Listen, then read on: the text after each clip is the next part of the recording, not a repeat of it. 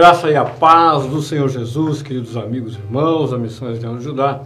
Enorme prazer começar mais uma semana com cada um de vocês aqui na presença do Senhor, nesse domingo e querendo aproveitar aqui isso que o nosso irmão Jó falou, que é muito, muito importante nós temos esse entendimento que realmente os planos de Deus são mais altos, os caminhos de Deus são mais altos. E por que é mais alto? Porque, evidentemente, Deus, na sua majestade, na sua glória, ele, ele não olha para nossa limitação e decide criar uma situação de acordo com os nossos limites. Não, ele quer nos elevar. Por quê? Porque se você conhece a Bíblia, você sabe, no livro de Gênesis, no ato da criação, o Senhor nos fez a sua imagem e semelhança. E nós somos então a, o reflexo, ainda que na nossa imperfeição agora, mas o homem foi criado para refletir a glória de Deus na terra. ok? Por isso nós estamos aqui no culto das primícias com o objetivo de glorificar exaltar o nome do Senhor, reconhecer que Ele realmente é majestade e soberano em todo o universo. E eu quero pedir que você abra então. Hoje nós vamos ler o Salmo número 8 e vamos falar exatamente sobre esse tema que está ali no Salmo número 8, mais um Salmo de Davi, maravilhoso Salmo de Davi. E diz o seguinte, o Salmo número 8: Ó Senhor, Senhor nosso, quão magnífico em toda a terra é o teu nome, pois expuseste nos céus a tua majestade, da boca de pequeninos e crianças de peito, suscitaste força por causa dos teus adversários, para fazeres emudecer o inimigo e o vingador. Quando contemplo os teus céus, obra dos teus dedos, e a lua e as estrelas que estabeleceste, que é o homem que dele te lembres, e o filho do homem que o visites, fizeste-o, no entanto, por um pouco menor do que Deus, e de glória e de honra o coroaste. Deste-lhe domínio sobre as obras da tua mão, e sobre seus pés tudo lhe puseste: ovelhas e bois, todos, e também os animais do campo, as aves do céu e os peixes do mar, e tudo o que percorre as sendas dos mares. Ó Senhor, Senhor nosso, quão magnífico em toda a terra é o teu nome. Vamos fazer mais uma breve oração? Maravilhoso Deus, quão magnífico é o teu nome, Senhor, dos céus e da terra, o nome que o Senhor estabeleceu, meu Deus amado, por tua glória, por tudo aquilo que o Senhor é, por tudo aquilo que o Senhor tem, por tudo aquilo que o Senhor faz, Pai. O peso, meu Deus amado, da tua majestade está sobre todo o universo e nós sentimos esse peso. Por isso nos humilhamos diante da tua presença e pedimos que o Senhor mesmo, pela obra do teu Espírito Santo, nos conceda a palavra, discernimento e entendimento para levar adiante, Senhor meu Deus amado, o anúncio da verdade da tua glória por meio da tua palavra viva que manifesta em nós e produz frutos para o teu nome, Senhor. Nós te pedimos e agradecemos em nome de Jesus. Amados, talvez você já tenha lido esse salmo algumas vezes e não tenha percebido detalhes que são essenciais para o entendimento daquilo que nós temos que viver diariamente, que é a nossa relação com Deus. Quando nós entendemos que realmente nós somos feitos à imagem e semelhança, nós precisamos entender que existe uma identidade, uma identificação que somente o homem tem com Deus, somente. Nem os anjos espirituais são seres espirituais, nenhum outro tipo de animal, nada do que foi feito, nem mesmo as estrelas, elas têm qualquer semelhança ou intimidade com Deus como ser humano. Isso deve ser marcante na minha e na sua vida. Veja que Davi, ele expõe nesse salmo de uma forma humilde a posição dele como homem, de olhar para o céu e ver na glória da criação de Deus a manifestação do próprio Deus.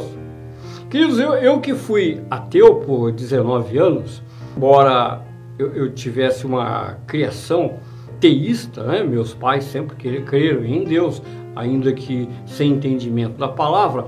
Mas veja aqui, quando em determinado tempo, até no meu ateísmo, olhando para algumas realidades é, da criação, realmente a, o, o meu ateísmo ficava balançado, né? Por tentar entender coisas que não tinham explicação, a não ser que eu admitisse a existência de Deus. E uma delas, realmente, é quando nós estudamos, né? não sei se você teve a oportunidade de estudar alguma coisa a respeito de astronomia mesmo, como que Davi está falando a respeito do Sol, das estrelas e tal. Nós olhamos a expansão do universo, nós olhamos, por exemplo, um detalhe interessante, né, que os cientistas eles ficam encabulados, porque os planetas são redondos, todos eles são redondos. E porque todos eles, de alguma forma, têm crateras, têm furos. Por quê? Porque é, é uma coisa que não tem sentido, a não ser que alguém tenha feito alguma coisa. É, não tem sentido, porque todos os planetas. Porque, vamos dizer assim, se você já ouviu falar da teoria do Big Bang, o Big Bang, então, segundo os evolucionistas, o mundo é, surgiu de uma grande explosão. Agora, como é que essa grande explosão fez todos os planetas saírem redondinhos? Não tem sentido. Não tem explicação para isso. A, a, lógica, já que a evolução procura explicar o mundo a partir é, de um caos, a partir de um, de um acidente, é impossível que esse acidente tenha criado todos os planetas redondos. E não só os planetas, as estrelas. É impossível. Esse acidente não pode ter feito isso. Então, é preciso, existe um desenho, um desenho no universo e para que esse para explicar esse desenho eu tenho que achar o desenhista. Para explicar a arquitetura do universo, eu tenho que achar o arquiteto.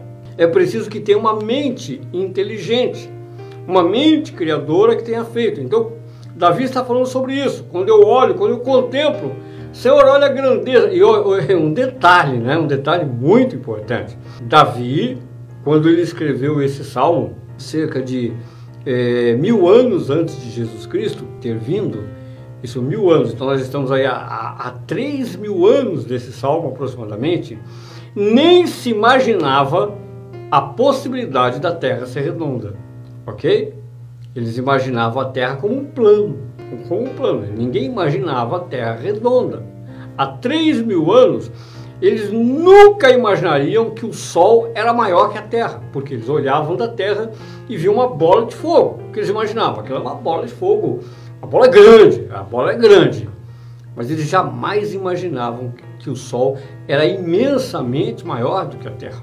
Então isso foi se descobrindo muitos anos depois, cerca de aí de 600 anos para cá, é que o homem começou a, a, desenvolver o seu conhecimento de astronomia e hoje nós sabemos que o Sol é, é ínfimo diante de algumas outras estrelas que existem no universo. E quem criou tudo isso? Deus. Então, Davi está contemplando o céu, ele está impressionado com a grandeza do céu, e quando ele fala em céu, ele não está falando do céu simplesmente porque o céu é bonito por ter estrelas, luz, sol, não ele está contemplando o que ele entende por ser a casa de Deus. A casa de Deus. E hoje nós sabemos pela Bíblia que a casa de Deus, o terceiro céu, ainda é muito mais esplendoroso do que o que Davi contemplou. Davi não tinha o um Novo Testamento. Davi não tinha um livro do Apocalipse, o capítulo 4 de Apocalipse, por exemplo, que traz uma revelação maravilhosa do trono de Deus. Davi não tinha os escritos de Isaías. Davi não tinha os, os, outros salmos que foram escritos a respeito da glória e da majestade de Deus. Davi foi o, o primeiro, o primeiro salmista, na verdade, foi Moisés lá no, no deserto, né? Mas uh, o primeiro grande salmista que ele fez, compôs 72 salmos, o principal salmista da Bíblia foi Davi. Davi. E ele não tinha nada disso que nós temos hoje, ele não tinha nenhuma dessas riquezas que nos são dadas pela Bíblia para entender a glória e a majestade de Deus, do nome desse Deus. Então ele contempla o céu e olha como se fosse a casa de Deus e pergunta: Senhor, como? Como é que eu, eu olhando para toda essa glória, essa grandeza, como é que o Senhor se preocupa comigo?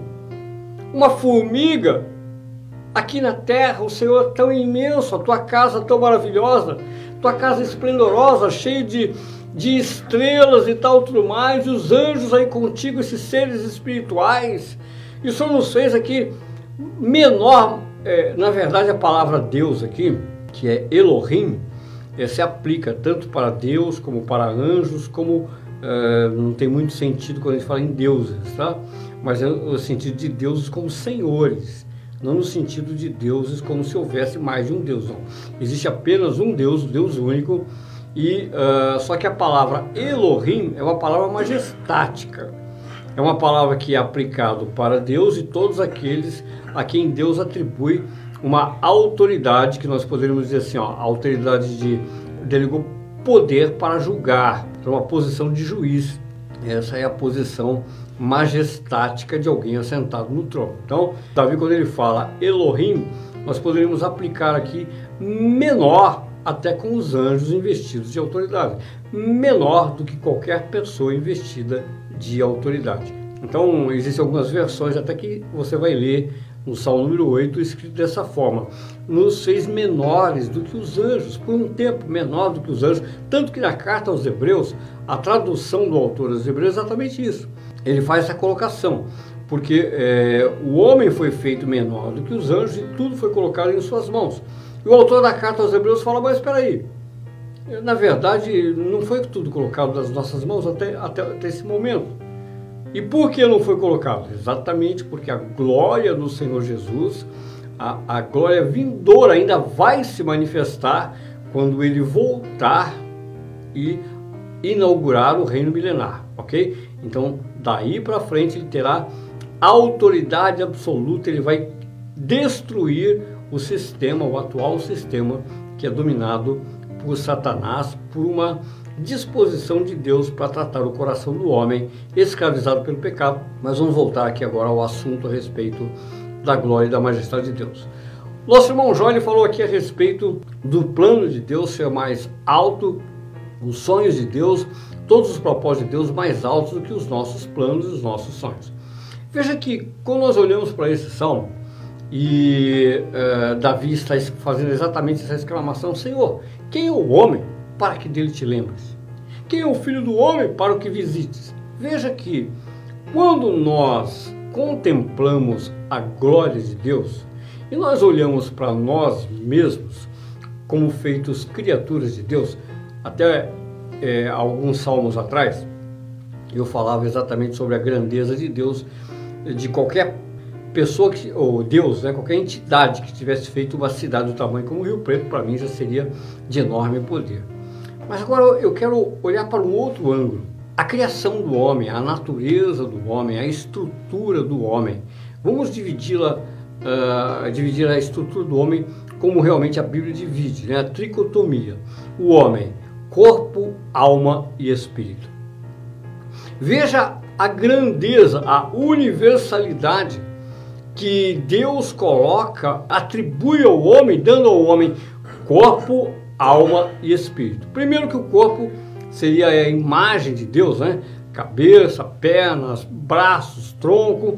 E aí você, vamos devagar só um pouquinho no que diz respeito à estrutura do corpo humano. Se você olha para os animais mais complexos, né?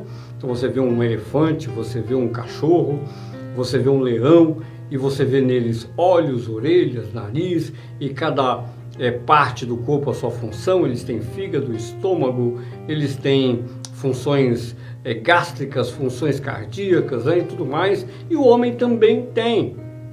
Só que o homem, ele, por causa da sua atividade, ele tem uh, alguns elementos do corpo humano que diferem dos outros animais por causa da sua atividade. Dentre elas, dentre elas, evidentemente, nós temos aí o nosso cérebro, que é evidente.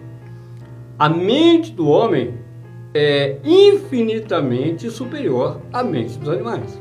O poder do o reflexo do nosso cérebro, não é por quê? Olha só, aqui o salmista está falando que Deus entregou o que é o homem a autoridade, colocou tudo debaixo do domínio. O domínio ele é espiritual, é um atributo espiritual. A autoridade é um atributo espiritual, não é um atributo natural. Quem deu a autoridade? Deus. Para que essa autoridade se cumpra na minha e na sua vida. O que ele fez? Ele nos deu uma mente capaz de entender Deus, de conversar com Deus, de receber instruções de Deus e de comunicar essas instruções. Se você pegar ali o livro de Gênesis, você vai ficar impre bastante impressionado quando Deus cria o homem e ah, no ato da criação já atribui ao homem toda a autoridade, né? sobre tudo, sobre todas as coisas que é sobre isso que Davi está falando. Só que a partir daí Deus começa então a comunicar com as palavras dele ele começa a se comunicar com a criação e a comunicar a posição de Deus como majestade. Como é que Davi, que Adão impôs autoridade na terra? Porque ele, é o, ele era o representante legítimo de Deus.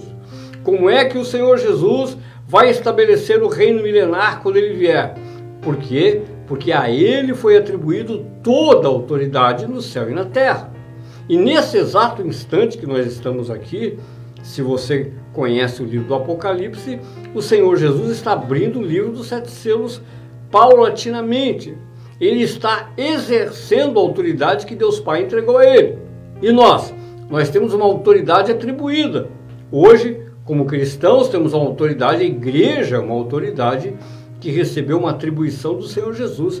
Se você pegar em Mateus capítulo 18, ali o Senhor Jesus é, disse de uma forma bem clara que ele entregou a autoridade da igreja para ligar e desligar. Ele entregou a autoridade para a igreja. A, a igreja é a maior autoridade estabelecida na terra. A igreja. A igreja é a instituição mais poderosa estabelecida na terra. O que ela precisa se posicionar. Mas também não é esse o assunto de hoje. O assunto é entender isso. Olha só. Então Deus ele, ele fez uma máquina, ele compôs uma máquina, uma estrutura física capaz de assimilar a posição de autoridade. Olha só, nós somos, vamos pegar o caso do elefante, nós somos muito pequenos diante do elefante. Mas o homem, por causa da sua inteligência, da sua capacidade mental, ele domina o elefante. Ele domina. Ele, ele, se você, por exemplo, pegar algumas imagens da Índia, você vai ver muitos homens e mulheres e crianças, até crianças, montados em elefantes sozinhos. Você vê meninos puxando o elefante e o elefante obedecendo os meninos. Existe uma técnica aí que eu fiquei sabendo há muitos anos, há muitos anos, é bastante interessante, quando eu era vendedor a respeito do elefante, que a forma de domar elefante, é, ela, quando eles pegam o elefante pequenininho, o elefante ele fica muitos meses preso numa corda, uma corda muito grossa, e o domador dele, o, elefante, ele é amarrado na corda e ele apanha. O, o, o, domador dele vai todo dia lá e bate nele, bate com vara. Todo dia, todo dia, isso por meses, dois meses, três meses, o elefantinho pequeno, e ele tenta fugir, ele sabe que ele não consegue. Ele tenta escapar, ele sabe que não, que ele não consegue. Então o que acontece? Ele cresce com aquela mentalidade que ele não pode, que, ele, que realmente o domador é mais forte e ele não consegue fugir. E o que ele faz então? Ele, a partir daquele momento, a mente dele fica condicionada e ele obedece o domador o resto da vida dele. Ele vai obedecer aquelas pessoas que o dominaram o resto da vida dele. É assim que se doma um elefante. E aí quando ele crescer, ele vai continuar mansinho igual como ele era menino, quando, como menino, né? Quando ele era apenas um elefantinho infantil, ok? Então, veja, o homem aprendeu isso. Ele criou esse método. Né? Então ele prende leões em jaula, ele doma leões, ele doma tigres e assim por diante. Então, Deus deu essa autoridade para o homem dominar sobre todas as coisas e não depende do tamanho do homem. Depende sim da sua capacidade de exercer essa autoridade que Deus deu a ele. Então a autoridade, a autoridade faz parte de um princípio espiritual. Agora, nós temos a alma, e a alma diz respeito às emoções, à troca de emoções. Queridos, a nossa vida seria um grande enfado se nós não tivéssemos alma, se nós tivéssemos apenas corpo e espírito. A nossa vida seria um enfado. Eu não sei se você assistiu o, a Viagem nas Estrelas, né? É, é, Viagem, é, Viagem nas Estrelas chamava aquele, aquela série? é, que tinha o Capitão Spock, é, o, é alguma coisa parecida. Eu não me lembro agora exatamente como é o nome daquela série, né? Mas eu me lembro que tinha lá o Spock, e o Spock é uma pessoa completamente fria. Ele não entendia as emoções. Então nós seríamos seres mais ou menos igual daquele tipo. Eu não, entendo emoção, não sei o que é ser alegre, não sei o que é ser feliz, eu não sei o que é chorar. Que graça teria viver como o, o Capitão Spock lá no, dessa série que eu falei? Não teria graça nenhuma. Não, as emoções, nós temos as emoções que são atributos divinos. Nós temos emoções que são atributos divinos. O homem, ele recebeu, por exemplo, a capacidade de odiar, mas de ter um, é, de manifestar um ódio santo. Por exemplo, odiar o pecado. Nós temos a mesma capacidade de odiar o pecado que Deus. Nós temos a mesma capacidade de nos irarmos contra a injustiça como Deus. Isso é uma ira santa. Deus tem uma ira santa.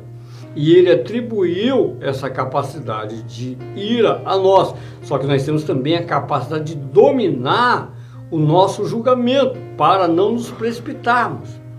Isso faz parte do que? Da misericórdia e da graça. Por quê? O que, que Deus fez? No ato da criação, no sétimo dia, ele estabeleceu o trono de misericórdia no sétimo dia. E no trono de misericórdia, ele colocou a palavra sentada diante dele para que ele não se irasse quando o homem pecasse, para que ele não manifestasse a sua ira diante da injustiça, para que, uma vez que é, ele pudesse avaliar primeiro, julgar primeiro, ele usasse de misericórdia para com o homem. E nós temos a mesma capacidade. Veja se, por exemplo, o leão tem misericórdia. Né? Imagina se o leão tem misericórdia, está com fome, ele olha para uma pessoa, ele olha uma criança e fala, essa aqui é apenas uma criança, né? Eu não vou atacar essa criança não, é, porque é apenas uma criança inocente. A hora que aparecer o pai dela, eu ataco o pai dela para ver se ele pode se defender. Não, não, o leão, para ele, é um, ele é um, é, é um bicho, ele vai atacar. Então não, não tem essa de misericórdia. Mas o ser humano não.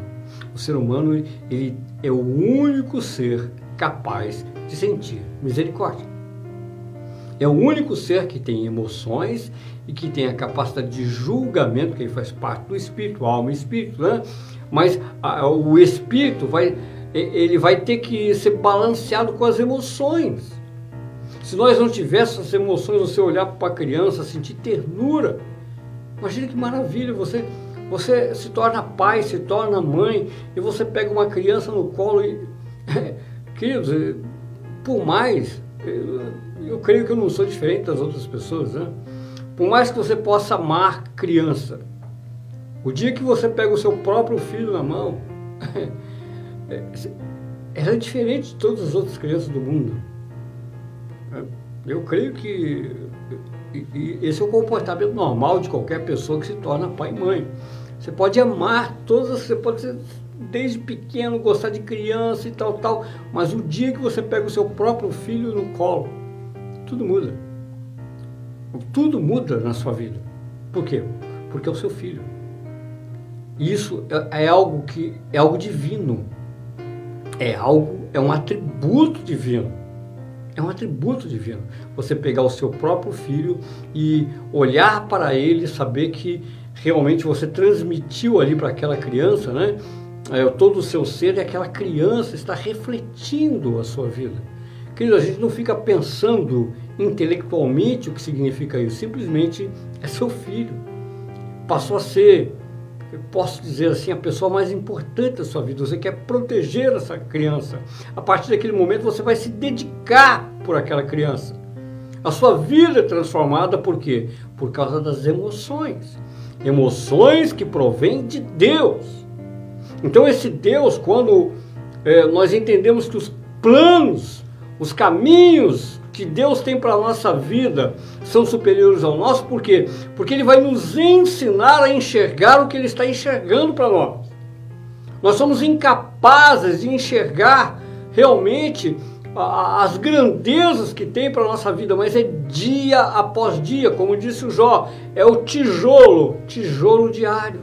É o tijolo diário de hoje. Você hoje, por exemplo, está ouvindo aqui a respeito do Salmo número 8, você é, ouviu um trecho do o versículo do capítulo 37, o versículo 5, que o Jó leu, e você então começa a meditar, puxa, olha só, eu não, não tinha parado para pensar que realmente é, todas essas dificuldades que eu tenho visto na minha vida são possibilidades, são degraus que Deus está me oferecendo para crescer. São degraus que Deus está me oferecendo para subir, para que eu cresça como filho dele. Aliás, tanto Pedro, João, Tiago, Paulo, todos eles são unânimes em afirmar que as tribulações elas são muito importantes para o nosso crescimento, para a nossa edificação. Eu sei que ninguém quer tribulação, a começar por mim, mas elas são muito importantes, são elas que me fazem subir de degrau. São elas que me fazem crescer para entender as minhas emoções. Eu até há poucos domingos eu citei, nós estávamos falando aqui a respeito da alegria, da tristeza. Eu acho que foi no Salmo 130 que eu falei a respeito disso. Se eu não tivesse passado por momentos de profunda tristeza, eu não, eu não, teria aprendido a vencer a tristeza. Eu não teria entendido o peso que ela tem para me destruir. Mas foi só numa profunda tristeza que eu entendi o quanto a tristeza é perigosa. E eu entendi por quê? Porque o Espírito Santo está mostrando. Olha, por quê? Não, não pense porque você é cristão, porque você é filho de Deus, que Deus vai te cercar, com, colocar dentro de uma bolha e impedir que você tenha momentos de tristeza, é, de, de, não, de forma alguma. Quando a tristeza vier, você tem que saber o que você tem que recorrer ao Criador. E esse é o plano. Porque nós temos a capacidade espiritual de nos comunicar com Deus. Só nós temos. Por que só o homem? Porque nós temos, como eu falei no começo, intimidade com Ele. Ele quer essa intimidade. Então, quando a tristeza vier, quando o problema vier, quando a dificuldade de qualquer ordem vier, Ele quer que eu me comunique com Ele. Por quê? Porque, como Davi falou aqui no Salmo 8, eu sou pequeno, eu olho para o céu e digo: Senhor, quem é o homem para que o Senhor se preocupe comigo? Quem é o homem para que o Senhor dê atenção a mim? E depois né, ele explica a respeito da autoridade que Deus deu. Somos filhos dele só por isso. Só por isso, simplesmente porque ele nos ama. A razão é uma só. A razão é uma só. Por que, que eu dedico a minha vida aos meus filhos? Porque são meus filhos. Só por isso. Porque eu de, tomo decisões e as minhas decisões têm que levar em conta, primeiramente, o que vai afetar os meus filhos. Porque são meus filhos porque eles são da minha responsabilidade. Agora, como o Senhor Jesus falou lá no capítulo 7 de Mateus, se eu que sou pai, pecador, fraco e falho, eu penso nos meus filhos e quero dar o melhor, quanto mais o Pai perfeito, o Pai celestial, não nos dará coisas boas e melhores. Então, eu sou injusto com Deus se eu entender que eu, como filho, Ele não quer o melhor para mim. Ele está vendo a tribulação, Ele está vendo a dificuldade e Ele me deu emoção suficiente para pesar, para medir o momento que eu estou vivendo e me deu um espírito, um aparelho espiritual que me leva a me comunicar com Ele, para Ele então poder revelar a mim o plano que Ele tem para a minha vida diante da tribulação. Suba mais esse degrau, meu filho. Minha filha, Sobe mais esse degrau aí. É para você. Eu preparei esse degrau. Por quê? Porque esse é o fruto que vai permanecer. Queridos, por que, que nós colocamos os filhos nas escolas? Por que, que a gente não poupa o filho desse esforço? Olha, filho, você não vai para a escola não, fica em casa, tranquilo, o papai vai ficar rico e eu vou te dar tudo que você precisa, não precisa ficar estudando não, gastando tempo ali, querendo aprender as coisas. Por quê? Porque ele vai ser ignorante se não for na escola. É, não é só ignorante no sentido de não, não conhecer as coisas. O que vai acontecer com essa criança? Ele não vai ele não vai poder se comunicar, ele não vai se relacionar com as outras pessoas, ele não vai ter uma oportunidade lá na frente, até porque nós somos mortais, nós não somos imbecis a esse ponto de saber que nossos filhos precisam ter a vida própria. E Deus faz o que conosco? A mesma coisa. Olha, tem uma escola para você. Você está agora no, você entrou agora para Cristo Jesus, você foi alcançado por Cristo Jesus, você está agora no pré-primário. Então, eu vou te dar, te ensinar algumas lições que só aprende no primário do Evangelho.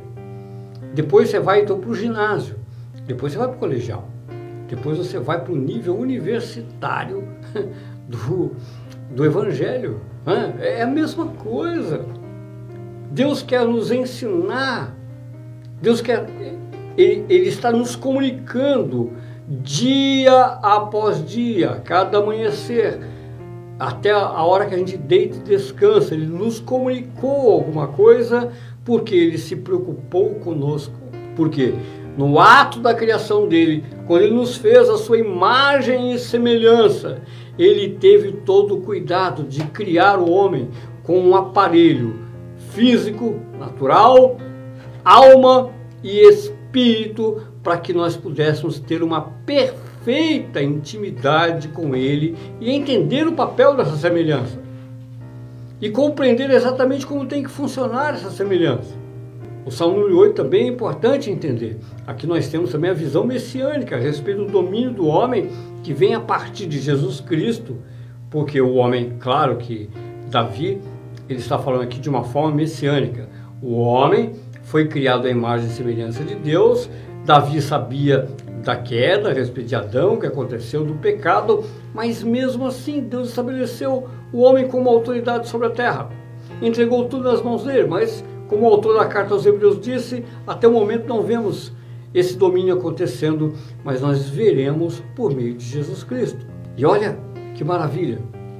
É nisso que o cristão ele tem que se alegrar mais e mais dia após dia. Nós fazemos parte desse reino, desse reino que é, tem domínio eterno, eterno, eterno.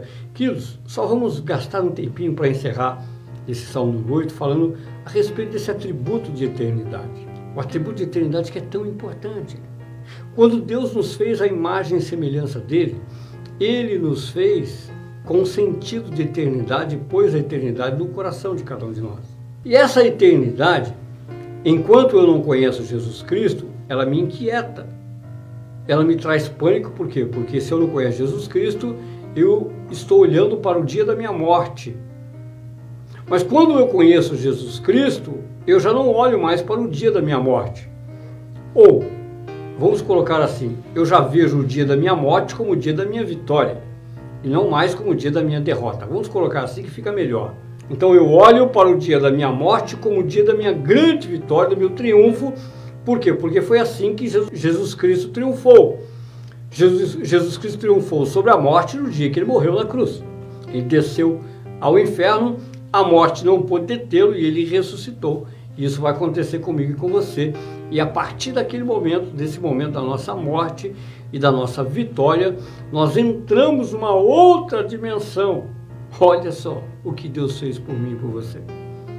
Olha os planos que Deus estabeleceu para mim e para você, como filhos, para que estejamos agora eternamente na presença dEle.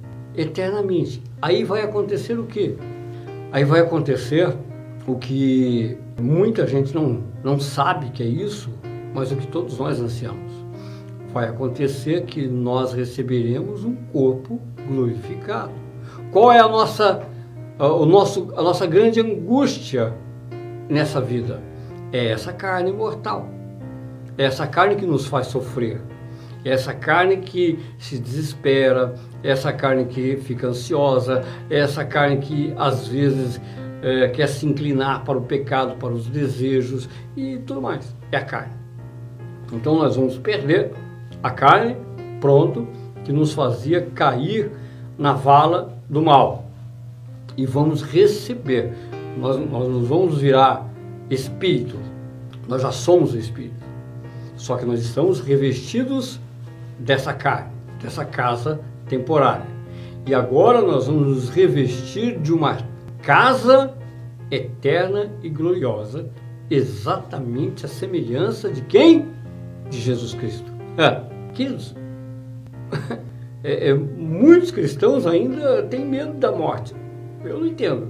Eu, eu não entendo por quê, porque a Bíblia me revela que o dia que eu morrer, eu venci. Morrer em Cristo. É o grande dia do triunfo. E o dia que o Senhor Jesus voltar, nós receberemos então uma nova casa semelhante ao atual corpo de Cristo glorificado. Livres livres do potencial de pecar, não livres de pecar, tá? Não livres de pecar. Não vou entrar em detalhes aqui quando você quiser saber alguma coisa, vai lá no Apocalipse, você vai ver a respeito do reino milenar, mas livres do potencial do pecado. Olha que maravilha! O mesmo corpo de Jesus Cristo com liberdade. É a liberdade que nos dá o potencial de pecar, tá? Então, com a mesma liberdade, o mesmo corpo, sem inclinação do pecado sem corrupção, sem dor, sem doença, sem nenhum tipo de sofrimento. Não tem por que ter medo da morte. Claro, evidentemente que eu não tenho que querer morrer. Não, a Bíblia nunca nos inclina a desejar morrer, de forma alguma. Eu quero viver para a glória desse Deus que tem um plano muito maior do que eu tenho. Que tem, para mim, ele, ele tem um sonho, ele tem um plano muito mais alto do que eu posso imaginar. E isso é, contempla o plano eterno que Deus estabeleceu para todos os filhos dele.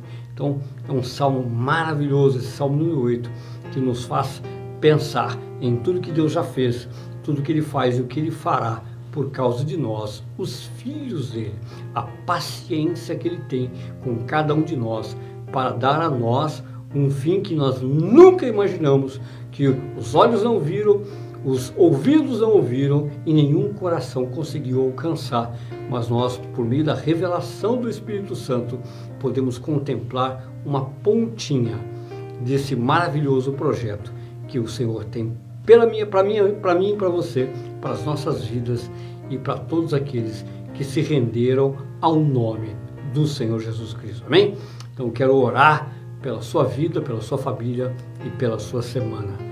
Senhor amado, majestade glorioso, Pai, em nome de nosso Senhor Jesus Cristo, mais uma vez, nós somos somente gratidão, Senhor, diante de Ti, por tudo que o Senhor tem feito. Nós somos, meu Deus amado, humilhados diante da Tua grandeza, da Tua glória, Senhor, meu Deus amado, e ao mesmo tempo nós nos tornamos filhos felizes e alegres em contemplar os teus olhos e o teu coração e ver o tamanho da tua bondade para conosco, Pai. Em nome de nosso Senhor Jesus Cristo, Senhor, nós apresentamos a nossa semana, a semana dos nossos irmãos, a semana dos nossos familiares, Senhor, a semana da igreja, Senhor. E mais uma vez, Senhor, confiamos que o Senhor vai se manifestar em graça, em misericórdia, em bondade sobre as nossas vidas e as nossas famílias, Pai.